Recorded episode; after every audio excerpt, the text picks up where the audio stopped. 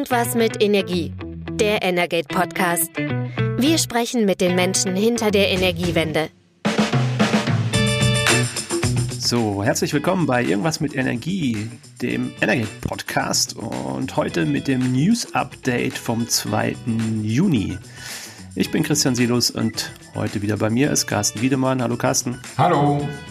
Carsten, wir blicken zurück auf die letzten Tage. Was war los im Energiemarkt? Ähm, ja, es war einiges los, kann man wohl sagen. Mhm. Ähm, einerseits hat sich in Berlin die Branche versammelt bei einem der großen Jahrestreffen, nämlich beim BDW-Kongress, dem Energieverband. Da war einiges los. Politisch hat sich aber auch einiges getan. Ähm, Hannover Messe war auch noch, ähm, viele Veranstaltungen. Also doch, es war eine turbulente Woche. Und ähm, ja, das Thema Erdgas, Erdgasversorgung begleitet uns natürlich wieder. Ähm, gucken wir mal drauf. Wir hatten letzte Woche über ein Gesetz mit einem langen und komplizierten Namen gesprochen, nämlich ein, ein Gesetz, das im Prinzip regeln soll, was passiert eigentlich im, im Strombereich, ähm, wenn äh, Russland uns äh, doch irgendwann den Gashahn abdrehen sollte. Ähm, und da gab es einen Vorschlag des Bundeswirtschaftsministeriums, der in der Branche wirklich nicht gut angekommen ist. Erzähl du mal. Genau, es geht um das Ersatzkraftwerke Bereithaltungsgesetz. Äh, langer Titel. Ähm, und das hatten wir ja schon besprochen. Letztendlich ist ein Kern dieses Gesetzes, dass eben es eine Penale, also eine Strafe geben soll, wenn in einer Gasmangellage jemand noch auf die Idee kommen sollte, Gas zu verstromen, also das ins Kraftwerk zu schicken. Ähm, das ist die Idee dahinter, um sich eben sozusagen vorab schon mal dazu äh, dafür zu wappnen. Und das soll eins dieser Gesetze sein, so wie das Energiesicherungsgesetz, das ENSIG, die man beschließt. So war es auch diese Woche zu hören, zum Beispiel vom Staatssekretär Krischer, äh, die man beschließt und eben hofft, dass man sie auch nie anwenden muss, also dass nie diese Mangellage wirklich eintritt. Äh, aber alle rüsten sich eben für den Winter. Aber letztendlich war doch die Kritik oder ist diese Kritik an diesem Gesetz, was ja noch nicht beschlossen ist, das soll erst am 8. Ähm, Juni passieren äh, im Kabinett, aber jetzt konnten eben alle dazu Stellung nehmen, war schon sehr eindeutig. Ähm, Einerseits, ähm, weil man äh, darauf hingewiesen hat, naja, wenn es eine Gasmangellage gibt und gleichzeitig die Kohlekraftwerke äh, aus der Reserve ähm, kommen, das ist ja auch so vorgesehen mit diesem Gesetz, diese Kohlereserve, und Gas dann sowieso extrem teuer sein wird, äh, ist die Wahrscheinlichkeit nicht so hoch, dass sowieso jemand auf die Idee kommt, äh, da noch Gas zu verstromen. Die Kohlekraftwerke würden das sowieso verdrängen, die ja eben aus der Reserve kommen. Also bräuchte man diese Penalen gar nicht und die werden insbesondere kritisch gesehen, äh, weil sie auch die Wärmeversorgung, also die gekoppelte Wärmeversorgung ja äh, verteuern würden. Und da, da hat man als Betreiber natürlich wenig Chancen, äh, mal eben schnell die Werbe äh, zu ersetzen durch irgendwas anderes, sondern da kann man höchstens Decken reichen äh, seinen Kunden. Und in der Hoffnung, dass es ausreicht. Also das ist eben eine scharfe Kritik, äh, dass man diese Penalen, dass sie eben sehr schädlich sind, dass sie die Wärme verteuern. Und was natürlich dann immer mitschwingt, ist die Frage, naja, eigentlich sagt die Bundesregierung ja, sie will Gaskraftwerke ausbauen, eben um den Kohleausstieg zu ermöglichen. Die sogenannte Brückendiskussion oder die sogenannte Gasbrücke steht ja so im Koalitionsvertrag, hat äh, Bundeskanzler Scholz auch nochmal betont diese Woche bei dem besagten BDB-Kongress.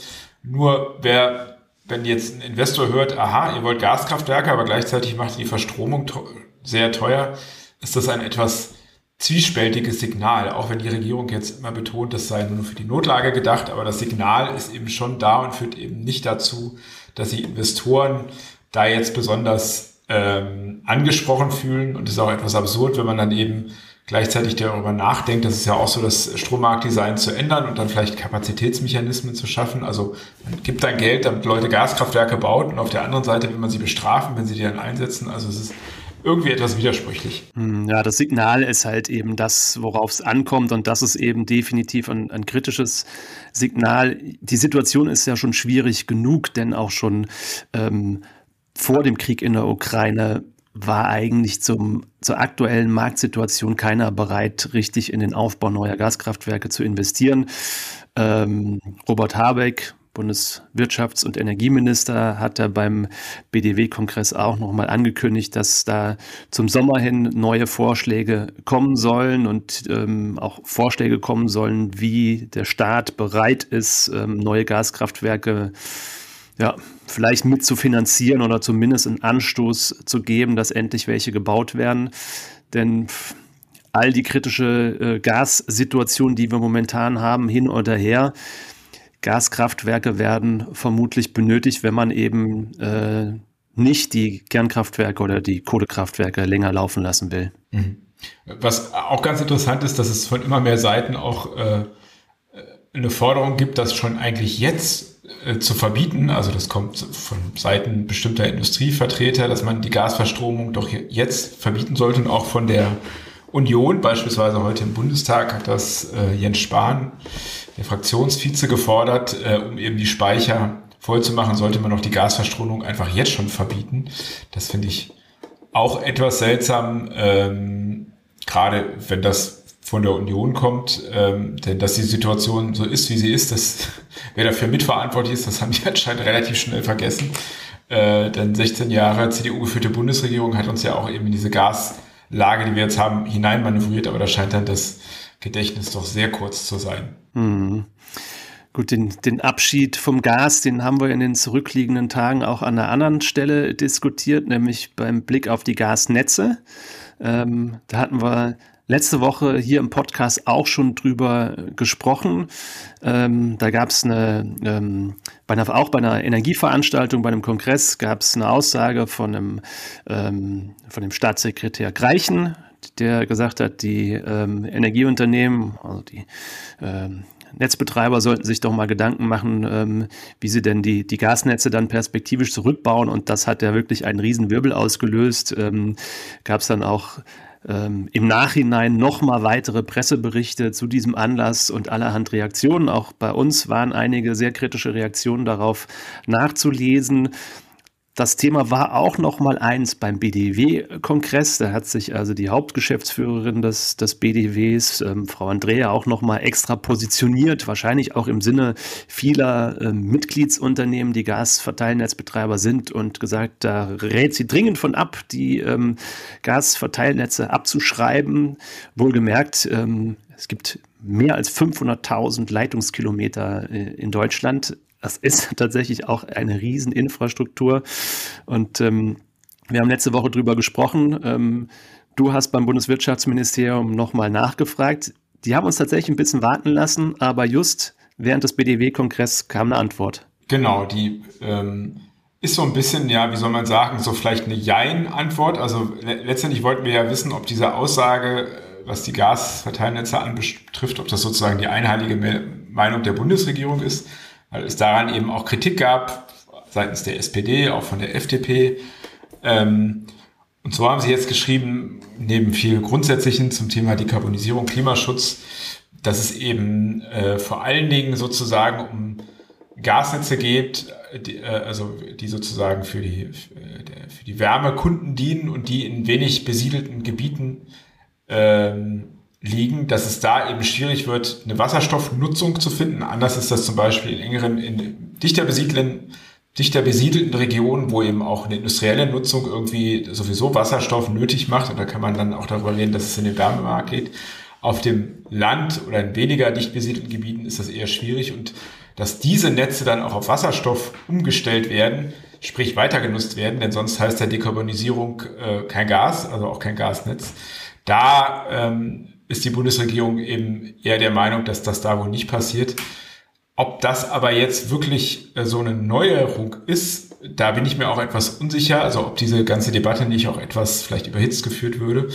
Denn es gibt auch viele ähm, Gasunternehmen, also äh, kann ich nochmal auf die Gasak hier in Berlin hinweisen, die hat das neulich in einem Pressegespräch, Pressegespräch gesagt, dass es auf dem Land natürlich schwierig ist, ähm, wenn man Gas nicht weiter nutzen kann, was soll man da mit dem Gasnetz machen? Also sie gucken, anders gesagt, nach anderen Lösungen für ländliche Gebiete in Brandenburg zum Beispiel, wie man da Wärmelösungen, dekarbonisierte Wärmelösungen finden kann. Da wird man auch keine Fernwärme hinlegen können.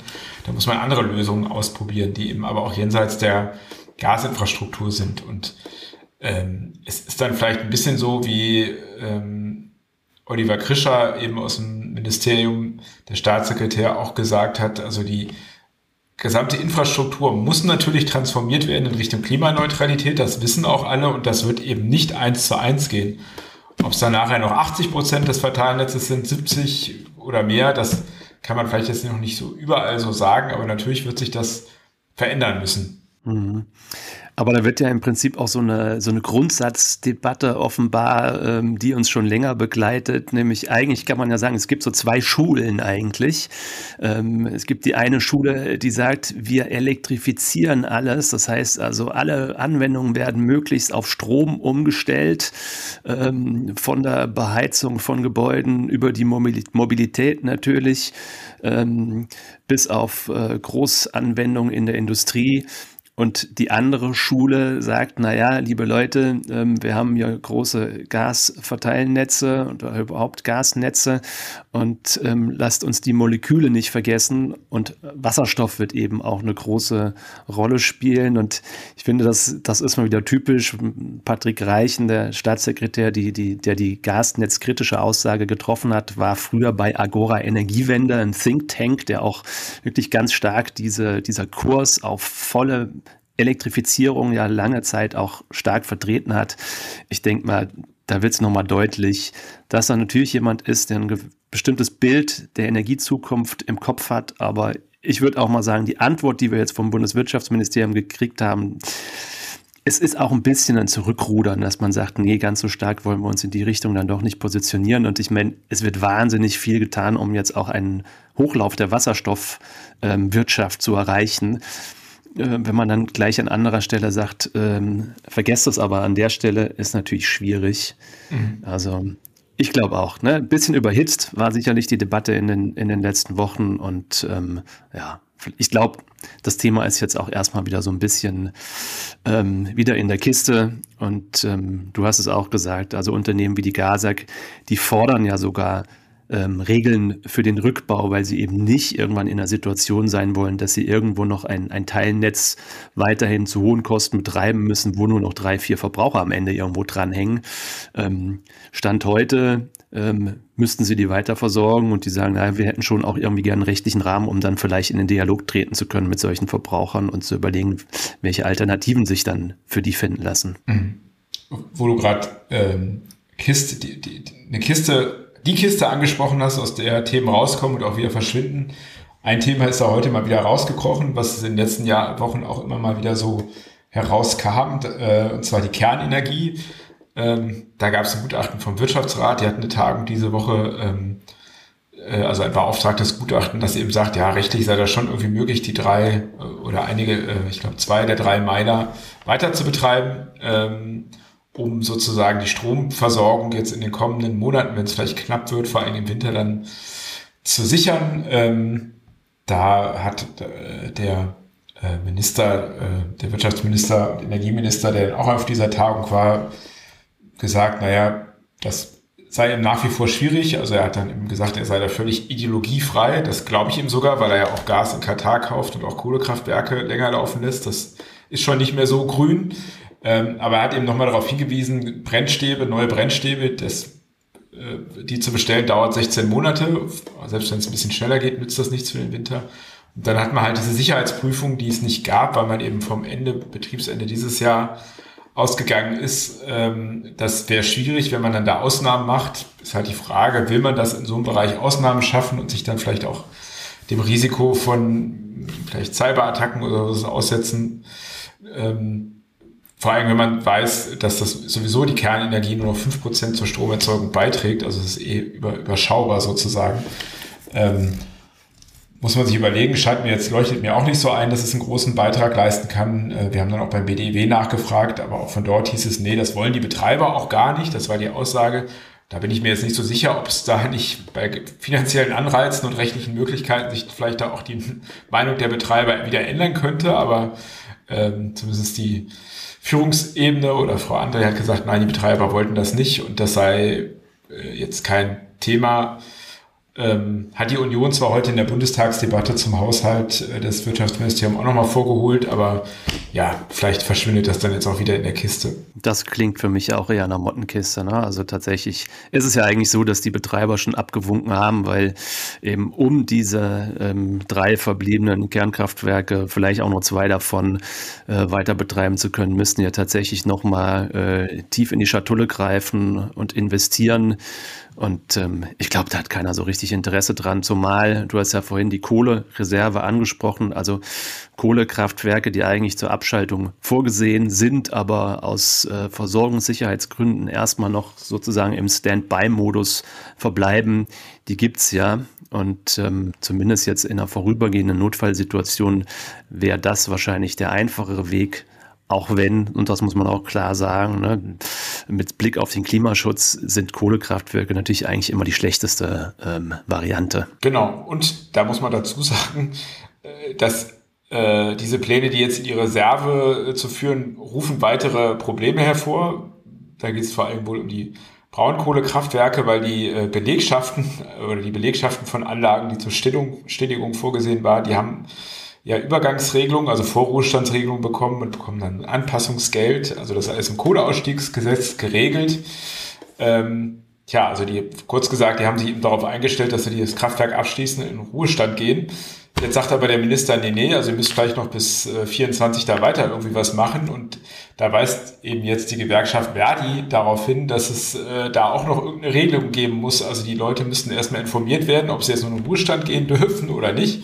Wenn ein Kraftwerk in der Reserve ist, dann braucht man halt schon wieder die gesamte Mannschaft.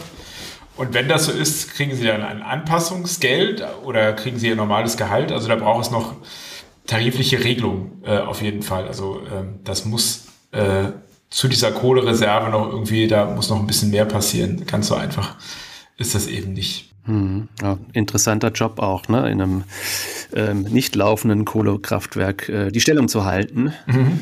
Ähm, bisschen nach Rente klingt das schon auch, aber da ist sicherlich auch trotzdem einiges zu tun, um dann im Bedarfsfall wieder aktiv zu werden. Ähm, ja, aktiv werden mhm. ist auch noch so ein Stichwort. Genau. Lass uns, lass uns über Reden reden. Genau. Deutschlands größten Gasspeicher, der ja traurig leer ist, schon seit, seit sehr langer Zeit. Ja. Ich glaube, bei 2% genau, der, ist der Füllstand zuletzt gewesen, ne? so ungefähr. Ja. Äh, hat man ja schon erzählt, gehört eigentlich, äh, also äh, wird betrieben von Astora, eine Gazprom-Tochter letztendlich. Und da gab es auch keinen Willen zuletzt, äh, den zu füllen, auch wenn es jetzt Füllstandsvorgaben ja gibt durch das Gasspeichergesetz. Ähm, aber da hat sich jetzt was getan. Ja, genau. Auch ähm, relativ überraschend, muss man eigentlich sagen. Also wir haben ähm, an dem gestrigen Tag Minister Habeck am BDW-Kongress ähm, gehört und ähm, äh, er hat da zur Branche gesprochen, aber er hat nichts verraten, ähm, dass am gleichen Tag noch ähm, eine neue Verordnung, eine Ministerverordnung ähm, im Bundesanzeiger erschienen ist, die jetzt ja im Prinzip ja der Bundesregierung, dem Gesetzgeber oder dann untergelagert dem, dem Treuhänder Bundesnetzagentur ja, einen Zugriff auch auf diesen Speicher ermöglicht. Denn die Treuhänderschaft hatte die Bundesnetzagentur zwar schon, aber im Prinzip die Rechte zum Befüllen dieses Speichers lagen immer noch bei Gazprom Export, und Gazprom Export ist eben tatsächlich eine richtige Gazprom-Gesellschaft äh, mit Sitz in Moskau. Ähm, und äh, ähm, da war jetzt eben auch für den Treuhänder im Prinzip nichts zu machen, was man eben auch daran erkennt, dass die anderen Gasspeicher mittlerweile schon ganz gut befüllt sind. Ähm, ich glaube, Minister Habeck hat äh, gestern auch gesagt, eigentlich schon fast mehr befüllt zum jetzigen Zeitpunkt als in manchen Vorjahren aber eben gerade der größte. Ja, sind fast 50 Prozent. Genau, ja. aber gerade der größte verharrt halt weiterhin irgendwo bei zwei Prozent. Der war unter einem Prozent, ne, jetzt vor kurzem noch, also ein bisschen was ist reingegangen. Aber es gibt ja eben eine, das Gasspeichergesetz, das besagt, ähm, dass die zum Herbst ähm, und zum Beginn der, ähm, der Heizungssaison dann auch wirklich gut befüllt sein sollen. Und ähm, das zeigt sich bei dem Speicher eben bisher gar nicht. Ne? Das ist auch irgendwie, dass die Quoten erreicht werden, die da gewünscht sind. Genau, weil jetzt gibt es ja sozusagen durch diese Verordnung, die besagt, äh, wenn am 2. Juni, das ist also heute, äh, der Füllstand unter 10% ist, was ja äh, zweifellos, also in einem Speicher, da steht natürlich nicht Reden drin, auch wenn das letztendlich eine Lex-Reden ist, der Speicherstand so niedrig ist, dann sozusagen hat man eben die Möglichkeit, dass diese, auf diese Speicher, ungenutzten Speicherkapazitäten zuzugreifen. Also der Marktgebietsverantwortliche TAE kann da ähm, sozusagen diese dann sozusagen an sich ziehen, ganz vereinfacht gesagt. Also kann jetzt sozusagen den Prozess äh, einleiten, dass man eben dann äh, zum Herbst hin die Füllstandsvorgaben ergreift und äh, eben diese Kapazitäten, diese unterbrechenbaren Kapazitäten dem Markt anbieten. Damit ist eben die Möglichkeit geschaffen, da durchzuregieren, wenn man so will. Mhm. Naja, das Gasspeichergesetz sagt ja, zum 1. Oktober sollen die Speicher zu 80 Prozent befüllt sein, zum 1. November dann äh, zu 90 Prozent. Das heißt dann schon eben zur Heizsaison richtig, richtig voll. Ähm, und ähm, das dauert natürlich auch, bis die äh, befüllt werden. Ähm, und es ist jetzt schon absehbar, wenn man da jetzt nicht eingreift, dann, dann wird es nicht erreicht. Im Prinzip ist das jetzt eigentlich wie so eine Ergänzung zu diesem Gasspeichergesetz. Ähm, um dem entgegenzuwirken, wenn da nichts passiert, weil eben bei diesem Speicherreden erkennbar war, dass, dass diese Quote dann im Herbst nicht erreicht wird. Und dann ist es halt auch einfach zu spät. Ne? Das genau. muss man halt auch sagen, weil dann ist das Gas nicht verfügbar für die nächste Heizsaison. So, und keiner weiß natürlich, wie Gazprom auf Weisung des Kremls in der nächsten Heizsaison auch bei uns ähm, weiter reagiert. Denn ich sag mal, das, das Instrument, Ländern den Gashahn abzudrehen, zu drehen, das ist ja eins, das genutzt wird. Haben wir jetzt diese Woche auch wieder gesehen. Es ähm, sind zwei weitere Länder dazugekommen, denen der Gashahn abgedreht worden ist. Genau. Äh, Dänemark und die Niederlande sozusagen hat es getroffen, beziehungsweise die äh, betreffenden Unternehmen. Äh, in beiden oder im Falle der Niederlande, ich glaube, äh, im Falle Dänemarks war es auch so, dass es eben zusammenhängt mit diesem Rubeldekret was ähm, äh, die betreffenden Unternehmen so nicht umsetzen wollten. Und damit sozusagen wurde dann die Lieferung eingestellt. Natürlich hat man das wahrscheinlich dort auch erwartet. Ähm, die Abhängigkeit ist da bei weitem nicht so hoch wie bei uns. Also die können sozusagen die ausfallende Lieferung ähm, kompensieren. In Deutschland hat man sich ja auf dieses Dekret eingelassen. Da war der Stichtag der 20. Mai. Es ist nichts passiert sozusagen. Das Gas fließt erstmal ähm, weiter und äh, natürlich, das tut einem weh. Das hat äh, Minister Habeck in der Wirtschaftsdebatte heute nochmal gesagt, dass man eben natürlich sieht, jeder Tag fließt dann eben Geld äh, an das russische, in die russische Regierung äh, aus den Energieeinnahmen weiterhin. Ähm, aber sozusagen, man, sein Argument war, war eben, man könne sich damit trösten, dass sich die Regierung dafür immer weniger kaufen kann, weil eben die Importe sozusagen vereinfacht gesagt schicke Luxusautos etc., dass es eben schwieriger wird, die zu bekommen. Ähm, vielleicht ein weiteres Thema, was man neben dem Gas diese Woche auch hatten, war das, die Debatte um das europäische Gasembargo. Ach Quatsch, Gasembargo, das Ölembargo. Gab es ja sehr viel Debatten drum. Äh, dann hatte man sich letztendlich eigentlich darauf geeinigt, dass man sonst so ein, so ein gestuftes Verfahren macht. Äh, also man lässt Öllieferung per Tanker äh, nicht mehr zu in die EU, äh, aber eben Öllieferung über die Druschba-Pipeline, die vor allen Dingen, die ja auch in Deutschland für die deutsche Versorgung, in ostdeutsche Versorgung wichtig ist, aber vor allem kam das auf Druck von Ungarn zustande, die eben keine Häfen haben, ähm, logischerweise, und deswegen äh, darauf gedrungen haben, dass sie noch weiter diese Versorgung brauchen, um langsam umzustellen. Tschechien und Slowakei sind da auch mitgegangen. Deutschland hat sich freiwillig bereit erklärt, zu Ende, zum Ende des Jahres auf Öl aus Russland zu verzichten und will ja die Raffinerie in Schwedt umstellen, die an dieser Pipeline hängt. Das war ein Kompromiss. Ähm, Ungarn hat damit wohl auch Geld bekommen für seine Anlagen. Äh, Millionen von Millionen war da die Rede, um diese umzustellen, eben weg vom russischen Öl. Heute hieß es dann wiederum, dass Ungarn das weiterhin torpedieren würde, dieses äh, Sanktionspaket, was aber mit einem ganz anderen Thema zu tun hatte, wegen Sanktionen gegen den äh, russischen, äh, also den sozusagen den Papst der orthodoxen Kirche. Äh, Kirill heißt der, weil der eben den Krieg, den völkerrechtswidrigen Krieg gut heißt.